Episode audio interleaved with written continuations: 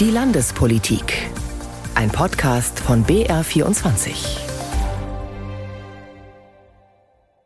Ja, wir sind sehr enttäuscht über die Entscheidung des Bayerischen Verfassungsgerichtshofs. Bernadette Felsch, die Landesvorsitzende des Allgemeinen Deutschen Fahrradclubs, nachdem die obersten bayerischen Richter das geplante Volksbegehren für ein neues bayerisches Radgesetz für unzulässig befanden. Warum das Volksbegehren Ratentscheid nun gescheitert ist und wie die Staatsregierung darauf reagiert, dazu später mehr im landespolitischen Wochenrückblick. Auch schauen wir auf den Untersuchungsausschuss zur zweiten Stammstrecke im Landtag. Dort hat die ehemalige Verkehrsministerin Kerstin Schreier von der CSU ausgesagt, im Debakel um die Kostensteigerung und die zeitliche Verzögerung der Fertigstellung weist sie die Verantwortung zurück. Mein Ministerium hat erarbeitet, wie wir schneller werden können im Prozedere. Mein Ministerium hat erarbeitet, welche ergänzenden Maßnahmen wir machen können zu meiner Zeit. Und das sind die Dinge, die wir tun konnten. Wir konnten nicht in die Akten der Bahn Einsicht nehmen und insofern ist es dann die Aufgabe der Bahn, ihre Dinge zu tun. Unseren Teil haben wir erledigt. Auch dazu gleich mehr in dieser Sendung. Am Mikrofon Gabriele Dunkel. Zuerst aber geht es in die virtuelle Welt, und zwar in die des Bayerischen Landeskriminalamts. Das will künftig stärker virtuelle Nachbildungen von Tatorten für die Ermittlungen nutzen. Dank Hightech und einer Virtual Reality Brille können Ermittler in einem rund 70 Quadratmeter großen Raum virtuell und dreidimensional exakt nachgebaute Tatorte begehen und so beispielsweise Zeugenaussagen überprüfen. Am Montag haben LKA-Präsident Harald Pickert, Innenminister Joachim Herrmann und Digitalministerin Judith Gerlach den rund 670.000 Euro teuren Tatort Virtual Reality Raum, kurz Holodeck, vorgestellt. Steffi Wagner war dabei. Graue Wände, kleine Infrarotkameras in allen Winkeln des Raums und von der Decke baumeln Virtual Reality Brillen. Im hinteren Bereich sorgen rote Klappstühle für Kinosaalatmosphäre. So präsentiert sich der deutschlandweit in dieser Form bislang einzigartige Tatort Virtual Reality Raum des Bayerischen Landeskriminalamts, kurz Holodeck genannt, in Anlehnung an die Serie Raumschiff Enterprise. Was erstmal nach digitaler Spielwiese für Ermittler klingt und immerhin rund 670.000 Euro kostet, ist laut Innenminister Hermann eine Hightech-Revolution für die Verbrecherjagd. Das bayerische LKA nehme damit deutschlandweit eine Vorreiterrolle ein, sagt Hermann. Wir sind da jetzt wirklich sehr gut aufgestellt äh, an wirklich der Höhe der Zeit hinsichtlich dessen, was technologisch überhaupt möglich und verfügbar ist. Konkret gehe es darum, einen Tatort gewissermaßen zu konservieren und ihn dauerhaft virtuell verfügbar zu machen. Auch wenn dieser bereits wieder freigegeben wurde. Dafür wird der Tatort per Laserscan erfasst. Dann kann er jederzeit im Holodeck aufgerufen werden. Auch Avatare, etwa von Opfer, Täter oder auch den Ermittlern selbst, können im Holodeck erzeugt und bespielt werden. Das bietet den Ermittlern völlig neue Möglichkeiten, so der Innenminister. Dann kann man virtuell entsprechend auch äh, klar nachvollziehen, ob eine Zeugenaussage überhaupt äh, stichhaltig ist, ob man von dem Platz, den ein Zeuge angibt, überhaupt das gesehen haben kann, was er behauptet gesehen zu haben, oder wie sich der Täter beispielsweise oder der Tatverdächtige äußert. All das kann plausibel überprüft werden. Wie das genau funktioniert, erklärt Ralf Breker, Leiter der forensischen Medientechnik beim LKA, mit einem Beispiel. Unsere Waffensachverständige zum Beispiel könnten jetzt ähm, äh, in einer Szene einen äh, Schusskanal rekonstruieren. Also da stehe ich dann mit meinem Kollegen als Avatar drin und kann einfach sagen, hey, mach da noch ein bisschen höher oder jetzt haben wir den Winkel von 45 Grad noch nicht ganz so, machen wir noch so ein bisschen. Das ist halt eben alles möglich. Nicht jeder Tatort werde künftig im Holodeck rekonstruiert, betont Breker, denn pro Tatort bräuchte es schnell mal bis zu 100 Gigabyte Datenspeicher. Das LKA beschränkt sich daher auf Kapitaldelikte. In der Testphase wurde beispielsweise die Umgebung des Oktoberfestattentats von 1980 digital nachgebaut. Auch das Zugunglück von Burg Rhein in Garmisch-Partenkirchen konnten die Ermittler bereits im Holodeck rekonstruieren. Und auch bei ungelösten Fällen, sogenannten Cold Cases, könnte es künftig zum Einsatz kommen. Machen wir natürlich auch, dass wir so Cold Cases auf Grundlage von Bildern rekonstruieren und erwarten uns natürlich äh, dann doch auch neue Erkenntnisse, wenn man dann diese Räumlichkeit, diese remodellierte Räumlichkeit auch wieder begehen kann nach 20, 30 Jahren. Steffi Wagner berichtete. Wie kam es zu dem Debakel rund um die zweite Stammstrecke? Das versucht zurzeit ein Untersuchungsausschuss im Landtag zu prüfen. Denn statt 3,85 Milliarden Euro werden für das Mammutprojekt aktuell rund 8,5 Milliarden Euro erwartet. Und die Fertigstellung wird sich voraussichtlich vom ursprünglich geplanten Jahr 2028 bis ins Jahr 2037 verzögern. Die Opposition wirft der Staatsregierung vor, zu spät etwas gegen das drohende Fiasko getan, sowie Landtag und Öffentlichkeit zu spät darüber informiert zu haben. Dazu war am Dienstag in der 17. Sitzung des Ausschusses die ehemalige CSU-Verkehrs- und Bauministerin Kerstin Schreier vorgeladen. Peter Queton war bei der stundenlangen Befragung dabei. Bayerns frühere Verkehrsministerin Kerstin Schreier CSU sagt, sie habe sich nichts vorzuwerfen. Mein Ministerium hat erarbeitet, wie wir schneller werden können im Prozedere. Mein Ministerium hat erarbeitet, welche ergänzenden Maßnahmen wir machen können zu meiner Zeit. Und das sind die Dinge, die wir tun konnten. Wir konnten nicht in die Akten der Bahn Einsicht nehmen und insofern ist es dann die Aufgabe der Bahn, ihre Dinge zu tun. Unseren Teil haben wir erledigt. Schreier war 2020 bis 2022 bayerische Verkehrsministerin. Sie hat schon früh Alarm geschlagen wegen der ausufernden Kosten bei der zweiten Stammstrecke und der deutlich längeren Bauzeit. Sie habe immer wieder auf einen runden Tisch gedrängt, mit Staatsregierung, Bund, Bahn und Stadt, sagt Schreier vor dem Stammstreckenuntersuchungsausschuss im Bayerischen Landtag. Der Ausschussvorsitzende Bernhard Pohl von den Freien Wählern hält den Auftritt seiner Koalitionspartnerin für glaubhaft. Wir haben eine engagierte ehemalige Bauministerin Kerstin Schreier erlebt, die alles getan hat, um von der Bahn die notwendigen Informationen zu bekommen. Aber sie hat es ja selber gesagt, sie ist gegen eine Wand gelaufen. Und da stellt sich dann natürlich schon die Frage, wenn man gegen eine Wand läuft, warum man dann nicht die notwendige Unterstützung bekommt. Als sich das Desaster abzeichnet, hält sich die Staatskanzlei erst einmal zurück, was Inge Auris von der SPD zu folgender Aussage verleitet. Wir haben im Prinzip jetzt die Bestätigung in den Akten drin, die wir gefunden haben, dass die Ministerin Schreier damals an den Ministerpräsidenten ganz klare Worte gerichtet hat und die sind leider verhallt in der Staatskanzlei. Auch der FDP-Abgeordnete Sebastian Körber nimmt die ehemalige Ministerin in Schutz. Also Frau Schreier hat glaubhaft dargelegt, dass sie alles gemacht hat, was man als Fachministerin machen kann und ist eben aufgelaufen in der Staatskanzlei. Markus Söder hat keine Antworten gegeben, hat die Sache liegen lassen. Er wollte ja parallel, wenn wir uns zurückerinnern, im Zeitraum Bundeskanzler werden. Schreier wollte auch ein Spitzengespräch mit Bahnvorstand Ronald Pofalla und dem damaligen Bundesverkehrsminister Andreas Scheuer CSU. Gegen letzteren habe man inzwischen Strafanzeige wegen des Verdachts der uneidlichen Falschaussage gestellt, bestätigt Markus Büchler von den Grünen. Mir geht es darum, dass Kerstin Schreier ihn sowohl telefonisch als auch in einem Brief darauf aufmerksam gemacht hat, dass das Projekt der Stammstrecke sich massiv verzögert und massiv verteuern wird und er hier ausgesagt hat, dass er all das nicht kennt. Franz Bergmüller von der AfD sieht in all dem nur, dass sich die Beteiligten, also Bahn und Freistaat, gegenseitig die Schuld zuschieben wollen. Die Kernforderung der Oppositionsparteien sind ja, dass man Transparenz herstellen könnte. Und das ist mitnichten der Fall. Es wird immer wieder die Schuld auf die Bahn abgeschoben. Fünf Milliarden Euro teurer und neun Jahre Verzögerung beim Bau. Nächste Woche geht es mit prominenten Zeugen weiter, darunter auch Ministerpräsident Markus Söder. Peter Queton berichtete. Sicherheit in Bayern und Ungarn und die Lage an den EU-Außengrenzen. Das waren die Kernthemen bei einem Treffen von Bayerns Innenminister Joachim Herrmann mit seinem ungarischen Amtskollegen Sandor Pinter in Würzburg. Beide wollen die kommunalen Beziehungen vertiefen und die polizeiliche Zusammenarbeit stärken. Mit Blick auf die geplante Asylreform der EU sprachen sich beide dafür aus, an den EU-Außengrenzen stärker als bislang zu kontrollieren.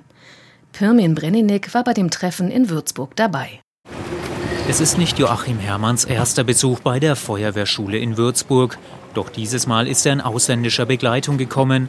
Sándor Pinter, ungarischer Innenminister. Beide lassen sich erklären, wie hier junge Feuerwehrleute ausgebildet werden. Jetzt gehst du auf Brandbekämpfung über. Doch im Kern ihrer zweitägigen Beratungen ging es um andere brennende Themen. Herr Kollege Pinter und ich waren uns einig, dass in der aktuellen Situation ein funktionierender und effektiver Schutz der EU-Außengrenze unerlässlich ist und dringend erheblich verstärkt werden muss. Sagt Bayerns Innenminister Joachim Herrmann. Am Donnerstag wollen die Innenminister der EU-Staaten in Luxemburg beraten über eine geplante Verschärfung des Asylrechts. Die Idee, bereits an den Außengrenzen der EU soll künftig vorgeprüft werden, ob dort ankommende Flüchtlinge eine Aussicht auf Asyl haben. Was ich nachdrücklich befürworte, denn nur dann können wir von vornherein hier eine entsprechende ja, Differenzierung vornehmen und die Flüchtlinge, die von vornherein keine Aussicht haben auf Asyl in der Europäischen Union, dann auch unmittelbar wieder zurückschicken. Ein Vorschlag, der umstritten ist, insbesondere in der Frage, wie künftig bei Kindern, Jugendlichen und deren Familien verfahren werden soll.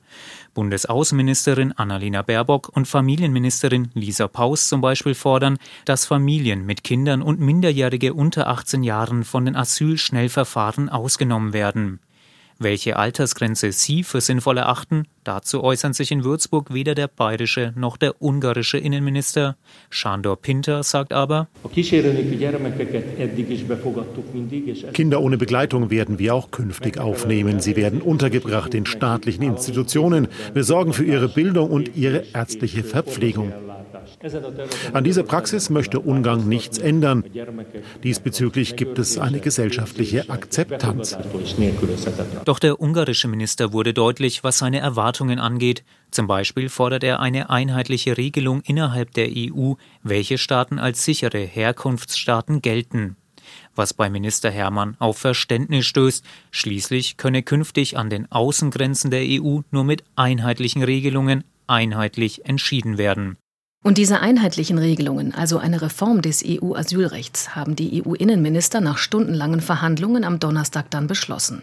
So sollen für Menschen ohne Bleibeperspektive künftig strengere Regeln gelten. Der Plan sieht eine Prüfung schon an der EU-Außengrenze vor.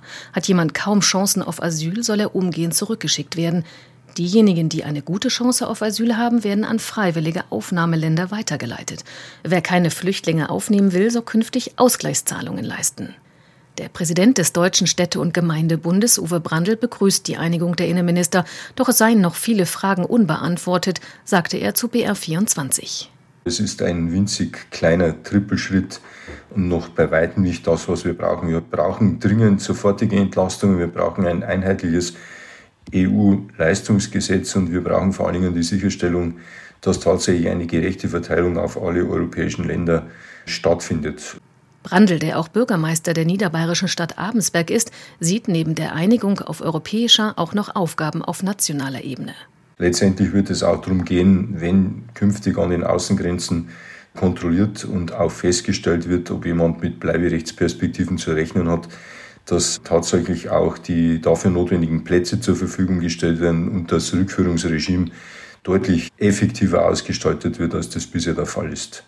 Uwe Brandl war das, der Präsident des Deutschen Städte- und Gemeindebundes zur Reform des EU-Asylrechts. Zurück nach Bayern. Da gab es eine Vollbremsung für das Volksbegehren der Initiative Ratentscheid. Der Bayerische Verfassungsgerichtshof hat das geplante Volksbegehren für unzulässig erklärt. Denn, so die Begründung, einige der geforderten Regelungen würden in die Gesetzgebungskompetenz des Bundes eingreifen. Die Enttäuschung der Initiatoren, die mit dem Volksbegehren eine bessere Infrastruktur für Radfahrer durchsetzen wollten, war nach dem Urteil groß. Peter Queton.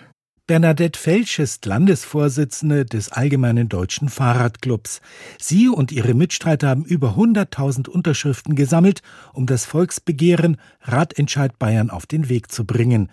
Jetzt wurde es für unzulässig erklärt. Ihre Reaktion ist verständlich. Ja, wir sind sehr enttäuscht über die Entscheidung des Bayerischen Verfassungsgerichtshofs. Dieser hat festgestellt, dass Teile des Volksbegehrens in die Gesetzgebungskompetenz des Bundes eingreifen. Bayerns Innenminister Joachim Herrmann CSU erklärt, warum sein Haus das Volksbegehren zur Prüfung vorgelegt hat. Es geht vor allen Dingen darum, dass in dem Gesetz einige Regelungen, äh, die von der Straßenverkehrsordnung abweichen, vorgesehen sind. Und dazu haben wir leider auf Landesebene keine Befugnis. Bundesrecht hat Vorrang vor Landesrecht. Und das hat auch der Verfassungsgerichtshof so gesehen. So sollen laut dem Gesetzesentwurf vor Kitas und Schulen zu den Bring- und Abholzeiten verkehrsberuhigte Zonen eingerichtet werden. Hier habe der Bund einen Ermessensspielraum eingeräumt, so das Gericht. Den Ländern stehe es nicht zu, hier gesetzlich nachzubessern. Bernadette Felsch vom ADFC sieht in der Entscheidung aber auch einen Arbeitsauftrag. Also wir finden, es wurde jetzt sehr kleinteilig und sehr erbsenzählerisch ausgelegt, was das Land darf, was es anordnen darf und was die Kommunen auch machen dürfen. Und es wurde immer wieder im Prinzip auf das Straßenverkehrsrecht des Bundes verwiesen. Und das ist für uns jetzt ein klares Zeichen, dass wir als Fahrradlobby daran müssen an das Bundesrecht. Auf Bundesebene gibt es aber kein Volksbegehren. Laut Tobias Reis, CSU-Abgeordneter und Vertreter des Landtages bei der Urteilsverkündung, bleibt der Radverkehr weiter auf der Tagesordnung. Und man muss den Initiatoren des Volksbegehrens durchaus Respekt zollen für diese Initiative. Und wir müssen natürlich als Radelland Bayern jetzt diesen Schub weitertragen. Wir haben ja ein eigenes Gesetz auch im Landtag eingebracht. Also Radeln und die Aktivitäten in diese Richtung müssen bleiben. Das Gesetz, das CSU und Freie Wähler im Landtag eingebracht haben, geht den Initiatoren des Ratentscheids Bayern nicht weit genug. Sie hofften, dass hier noch nachgebessert wird. Noch einmal Bernadette Felsch. Es wurde reingeschrieben, dass 1500 Kilometer Radwege gebaut werden sollen, was uns definitiv zu wenig ist, weil das 90 Meter pro Jahr pro Kommune ungefähr bedeutet. Und das Thema Sicherheit beim Radeln wird den Initiatoren im vorgesehenen Radgesetz nicht genug beachtet. Ministerpräsident Markus Söder, CSU, hat hier dagegen bereits eine Vision. Ich habe noch so den Traum, ehrlich gesagt, bei einem Radprojekt auch mal in den Städten einen aufgeständerten Radweg zu machen, so wie wir es aus einigen Metropolen der Welt kennen. Bislang hat sich noch keine Kommune getraut. Ich rufe jetzt hiermit auf, überlegt euch das nochmal, weil es zum Beispiel auch mal über einer Straße stattfinden könnte, um Radschnellwege auch im Winter überdacht und aufgeständert zu machen. Und besonders sicher sollen solche Radwege auch sein. Mein Kollege Daniel Knopf war bei der Urteilsverkündung am Mittwochmorgen dabei. Daniel, kam das Urteil überraschend? Also, dass es nicht zulässig ist, das kam meiner Meinung nach jetzt äh, weniger überraschend. Allerdings die Begründung hat dann schon viele überrascht, denn im Vorfeld ist ja sehr, sehr viel diskutiert worden über das Haushaltsrecht, über das Budgetrecht. Und in Bayern ist es ja so, ein Volksbegehren kann nicht hier wesentlich in das Haushaltsrecht des Landtags eingreifen. Bei dieser Entscheidungsbegründung ist darüber gar nicht gesprochen worden. Es wurde völlig ausgeklammert, ähm, denn die Richter haben gesagt, es reicht schon, was hier vorliegt bezüglich dem Straßenverkehrsgesetz. Wie kommt denn der Konflikt mit dem Bundes- und Landesrecht zustande? Ja, der Bayerische Verfassungsgerichtshof hat gesagt in seiner Begründung, dass das Radgesetz darauf abziele, bundesrechtliche Regelungen der Straßenverkehrsordnung nachzubessern. Das ist jetzt das entscheidende Wort. Wenn etwas bundesrechtlich ausreichend, und die Richter betonten, es ist ausreichend geregelt, diese Straßenverkehrsordnung, dann kann man als Land nicht nachbessern. Auch haben die Richter ge gesagt, der Gesetzentwurf des Volksbegehrens hat an einer Stelle die Verkehrsberuhigung zum Beispiel vor Schulen oder Kindertagesstätten geregelt. Der Verkehr sollte dort pauschal auf Tempo 30 gedrosselt werden. Und das steht laut Urteil eben dem Bundesrecht entgegen das jeweils Einzelfallprüfungen vorsieht. So war es auch zum Beispiel bei Einbahnstraßen. Also da steht zum Beispiel drin im Volksbegehren, es sollen in Einbahnstraßen auch Fahrräder fahren können. Und auch da sagen die Richter, nein, das Bundesgesetz hat hier eine Einzelfallprüfung vorgesehen und die ist eben auch sinnvoll und davon können wir auch nicht abgehen. Hat eigentlich die Staatsregierung triumphiert am Mittwoch? Nein, triumphiert würde ich jetzt nicht sagen, aber die bayerische Staatsregierung hat äh, Recht behalten. Also das bayerische Innenministerium hat das ja so eingeschätzt, dass es nicht zulassungsfähig ist, das Volksbegehren. Und der bayerische Verfassungsgerichtshof äh, hat das auch so gesehen. Recht hat, hat sie bekommen, die bayerische Staatsregierung, aber es ist auch so, dass durchaus dieses Volksbegehren angekommen ist und verstanden wurde von der bayerischen Staatsregierung. Und es gab ja auch zeitgleich zur Entscheidungsverkündung einen Termin der bayerischen Staatsregierung. Ministerpräsident Söder hat ja persönlich eine Fahrradstraße, einen Radweg in Nürnberg eingeweiht und hat auch dabei nochmals betont, dass es ihm wichtig ist, dass es mehr Radwege geben soll in Bayern. Er will da auch die Kommunen ermuntern, mehr Radwege zu bauen und er hat sich hier selber auch als begeisterter Radfahrer präsentiert. Also die bayerische Staatsregierung hat das schon verstanden, dass mehr für Radfahrer getan werden muss. Vielen Dank, Daniel Knopp. Das geplante Gebäudeenergiegesetz, besser bekannt als Heizungsgesetz, war die letzten Monate ja ein ziemlicher Aufreger. Widerstand kommt auch aus Bayern. Hubert Aiwanger, Bayerns Wirtschaftsminister, hatte ein Rechtsgutachten in Auftrag gegeben. Laut dem ist das geplante Bundesgesetz teilweise verfassungswidrig.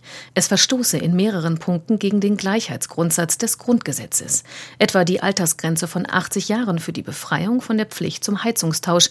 Hubert Aiwanger das Thema auch mit Mieter und Hausbesitzer. Auch das wird ja derzeit verschieden gesehen, dass eben der 80-jährige Hausbesitzer ausgenommen wird von diesem Heizungsgesetz, der 80-jährige Mieter aber nicht ausgenommen wird, was dazu führt, dass der mit höheren Mietpreisen plötzlich zu kämpfen hätte, ohne dass man berücksichtigt, wie seine wirtschaftliche Situation ist. Ähnliches wiederholte der Wirtschaftsminister am Samstag auf einer Demo unter dem Motto Stopp die Heizungsideologie. Auch Ministerpräsident Söder war Redner. Jonas Wengert war in Erding dabei. Als Ministerpräsident Markus Söder am Samstagvormittag auf die Rednerbühne in Erding trat, hatte er sich seinen Empfang vermutlich anders vorgestellt. Hier vorne stehen einige, die rufen, hau ab, ich kann Ihnen nur sagen, haut selber ab. Wer so agiert, ist kein Demokrat für unser Land. Von solchen Leuten grenzen wir uns ab. Im Vorfeld der Demo hatte auch die AfD zur Teilnahme aufgerufen. Da die Partei offiziell von den Veranstaltern ausgeladen wurde, hatte sie einen eigenen Stand und eine eigene Demo am Rande des Erdinger Volksfestplatzes. Anlass der Hauptkundgebung unter dem Motto Stoppt die Heizungsideologie war der Entwurf zum Gebäudeenergiegesetz der Berliner Ampel, den auch Söder scharf kritisierte. Wer soll das alles in der Kürze der Zeit eigentlich bezahlen? Entweder gehen die Bürger oder der Staat in den Ruin und ich sage euch eins, ich habe keine Lust, Seite an Seite mit den Grünen in die Pleite zu gehen. Ein Erdinger Unternehmer hatte die Kundgebung zusammen mit der Kabarettistin Monika Gruber initiiert. Der Hauptgegner der Anwesenden auf und unterhalb der Tribüne war schnell ausgemacht. Das, was von Herrn Habeck und von den Grünen gefordert wird, das ist Zerstörung. Mutwillige und, und unwiderrufliche Zerstörung. Zerstörung von Wohlstand, Zerstörung von Wohneigentum und von Existenzen. Auch FDP-Landeschef Martin Hagen ging mit dem ersten Gesetzentwurf seines Ampelpartners hart ins Gericht. Das, was Robert Habeck vorgelegt hat, das ist Murks, das ist Mist. Den rund 13.000 anwesenden Demonstranten, von denen ihn viele lautstark ausbuhten, gab Hagen ein Versprechen. Meine FDP wird dem Entwurf in dieser Fassung im Bundestag nicht zustimmen. Als letzter Redner trat Hubert Aiwanger ans Mikrofon. Und der Freie Wählerchef schlug verbal nochmal einen ganz anderen Ton an. Und jetzt ist der Punkt erreicht, wo endlich die schweigende große Mehrheit dieses Landes sich die Demokratie wieder zurückholen muss und denen in Berlin sagen, ihr habt wohl den Arsch offen da oben, meine Damen und Herren. Am Ende werde es heißen, in Erding sei der Stein ins Rollen gebracht worden, der der Ampel den Boden unter den Füßen wegziehe, sagte der Wirtschaftsminister. Auch Mitinitiatorin Monika Gruber kündigte an, dass es nicht die letzte Demo dieser Art gewesen sei, sondern der Protest weitergehe. Und damit endet der Wochenrückblick der Landespolitik. Herzlichen Dank für Ihr Interesse und einen schönen Sonntag noch, wünscht Gabriele Dunkel.